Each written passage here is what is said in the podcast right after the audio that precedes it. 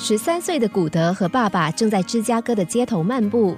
当他们经过名为德鲁比克兄弟的服装店时，门口正站着一位笑容可掬的男子。他一见到古德，他们立刻向古德的爸爸伸出手，并大声的欢迎他，说店里有一套非常漂亮的服装，而且还有大减价，绝对不能错过。但古德的爸爸却摇了摇头，拒绝了。接着，他们继续前进。这时，好奇的古德回头看了看那店门口的男子一眼，只见那位能说善道的推销员又缠住了另一个人。他紧紧地捉住一位过客的手，积极地指着窗口的一件蓝色条纹套装。不一会儿，男子就被带进了店铺。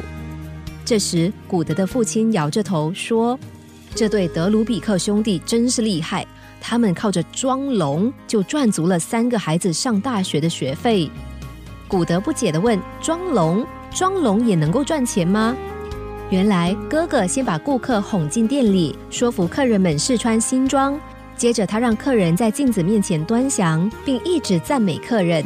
他们以甜美的语言，慢慢地打开了顾客的心房，直到客人问这套衣服要多少钱。德鲁比克的哥哥这个时候会把手放在耳朵上，反问一次：“你你说什么？”客人又高声的问：“衣服多少钱？”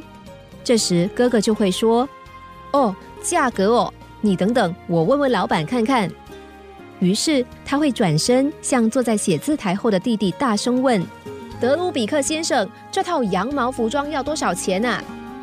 而弟弟所扮演的老板。这个时候就会站起来看了看顾客，接着答：“那套啊，七十二美元。”这时哥哥会故意问：“多少钱？”老板加大声量回应：“七十二美元啦！”哥哥这才笑着转身，并对着客人说：“先生，一共是四十二美元。”每位顾客一听到这样的价差，都认为自己很走运，在贪小便宜的心态作用下。他们都几乎立刻掏出钱买下来，接着便溜之大吉。但他们买到的价格其实只是原来的定价，一点也没有占到便宜。古德的爸爸最后说：“当然，这种骗局也算是一个愿打一个愿挨。所以，孩子，凡事可要张大眼睛看清楚啊，不要被他人的伪装所蒙蔽了。”天下没有白吃的午餐。很多的诈骗案件，相同的手法与贪念，其实和故事不谋而合。以为占尽了对方便宜的人，最后却经常发现自己竟然损失更多。